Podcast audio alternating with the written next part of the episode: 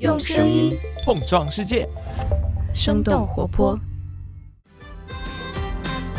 嗨，你好呀，我是梦一。在节目开始前，想要和大家分享一则消息：我们生动早咖啡节目组的冬季实习计划正式开始了。在为期四个月的实习期内，你将会和我们一起来追踪全球商业科技动态，掌握播客选题和节目制作的技能。当然，你也有机会成为我们的全职伙伴。如果你在商业领域有知识积累和探索热情，欢迎点击我们节目单集简介部分中的招聘入口来了解详细信息，参与投递。好了，招聘信息就分享到这儿，下面开始我们今天的节目吧。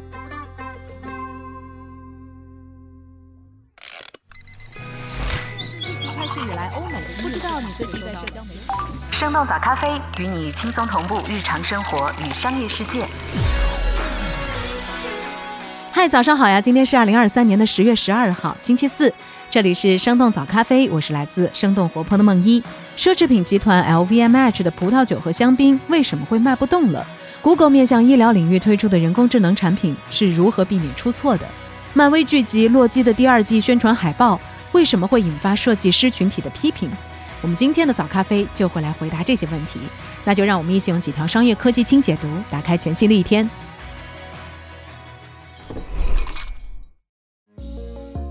LVMH 集团第三财季财报低于预期，酒水销售大跌。十月十号，奢侈品集团 LVMH 公布了他们今年第三季度的业绩，他们今年第三季度的营收超过了二百一十一亿美元，比上个季度低了十三亿美元，这也比此前分析师的预期更低。三季度也是 LVMH 营收增长最低的一个季度，增速几乎只有前两个季度的一半左右。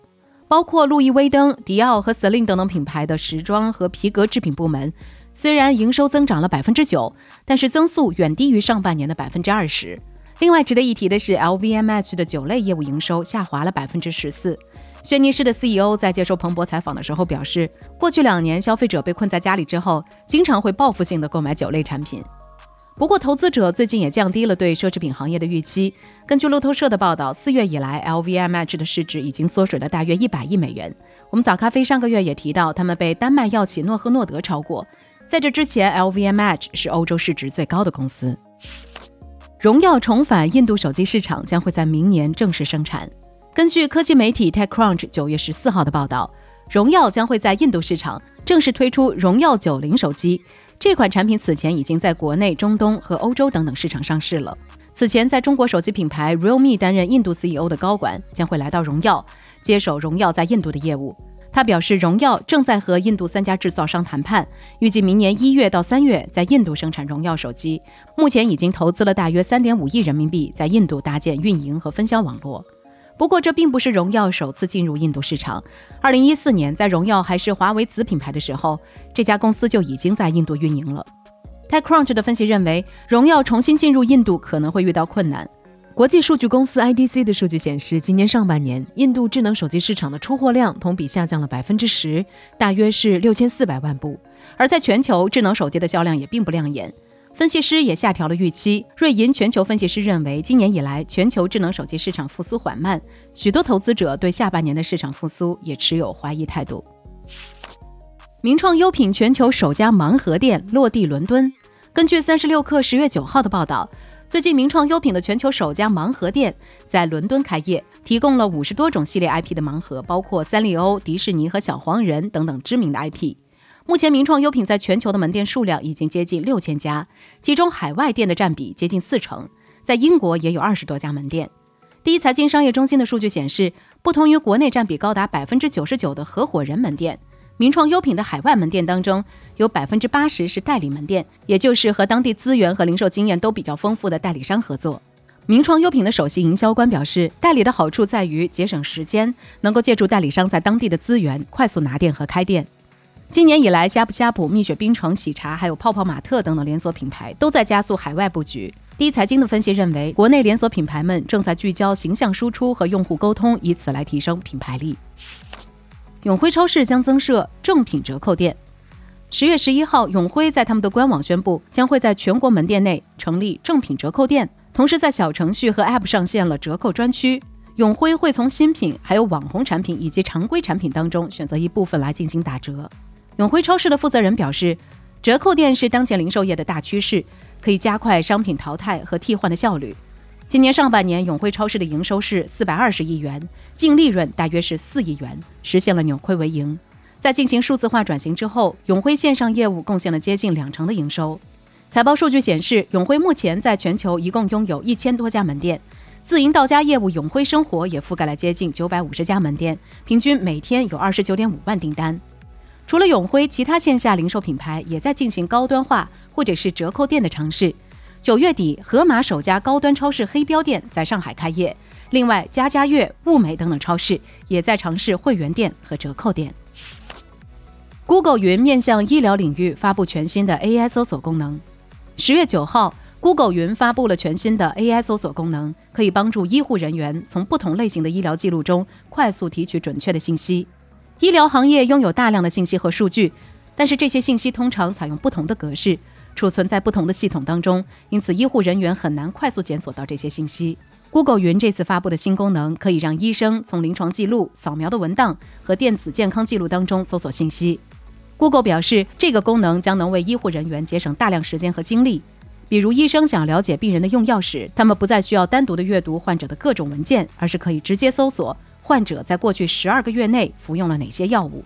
这项新功能将通过 Google 的 Vertex AI 搜索平台向医护人员提供。目前，Google 已经和梅奥诊所等等医院达成了合作。CNBC 认为，医疗行业在拥抱新技术方面往往会比较犹豫，因为医疗行业的容错空间非常小，所以 Google 对待这项技术也比较谨慎。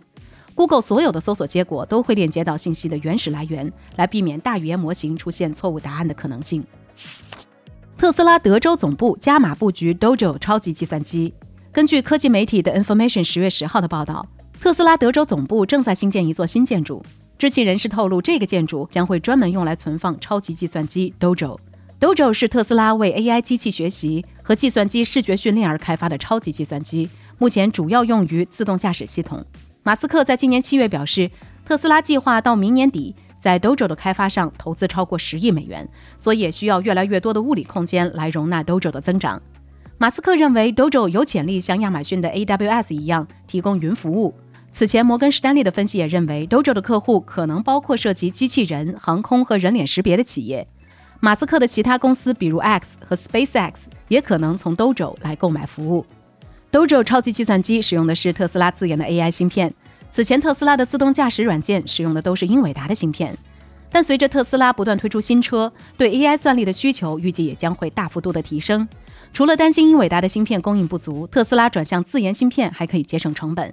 根据摩根士丹利的估计，特斯拉通过自研芯片，未来几年可以节省六十五亿美元。Adobe 推出三个 AI 新模型，图片编辑功能获得全面升级。十月十号，软件公司 Adobe 举办了 Adobe Max 二零二三活动，并且推出了三个新的生成式人工智能模型，为 Photoshop 等等图片编辑软件增添了新的功能。我们早咖啡之前的节目里也提到，Adobe 把创意生成式 AI 工具 Firefly，也就是萤火虫，开放商用。这次的三个新模型建立在上一代萤火虫的基础上，分别是第二代萤火虫图片模型、萤火虫矢量模型和萤火虫设计模型。Adobe 表示，和前一代相比，第二代萤火虫图片模型可以生成质量更高的图像，在渲染人体的时候，涉及皮肤纹理、头发、手部还有面部特征的细节会更加的逼真，生成的图像在分辨率、色彩和对比度上都有进步。这个模型之后将陆续登录到 Creative Cloud 和 Photoshop 当中。其中，萤火虫矢量模型也是全球首个矢量图形的生成模型，图片放大或者缩小都不会影响清晰度。另外，萤火虫设计模型则可以为印刷品、社交帖、在线广告以及视频生成可定制的模板。Adobe 的高管透露，自从三月份发布萤火虫初代以来，用户的反应非常热烈。目前，萤火虫模型已经生成了超过三十亿张图像。汇丰中国收购花旗中国内地个人财富管理业务。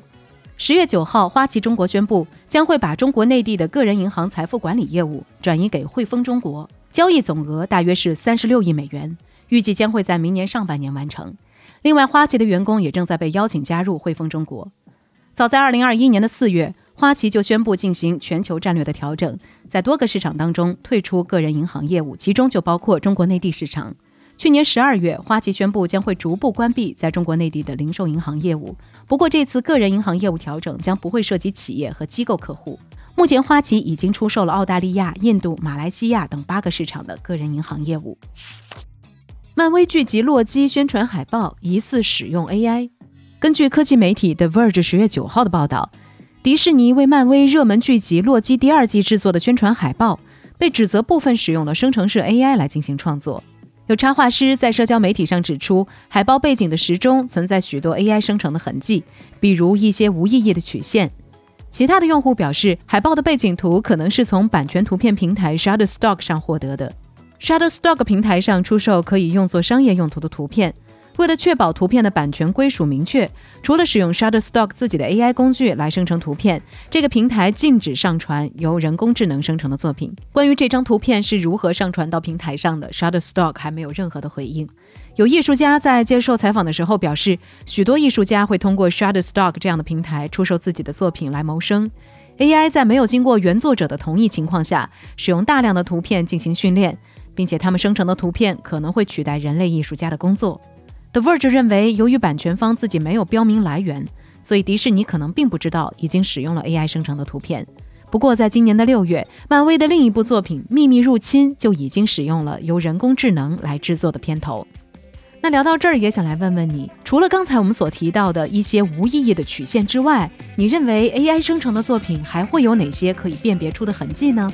你自己尝试过用人工智能来生成图片吗？欢迎在我们的评论区和我们一块儿来聊聊吧。这就是我们今天的节目了。我们其他的成员还有监制泽林、监制千文、商业内容策划呢呢、声音设计 Jack、实习生亏亏、实习生佑米。感谢你收听今天的生动早咖啡，那我们就下期再见。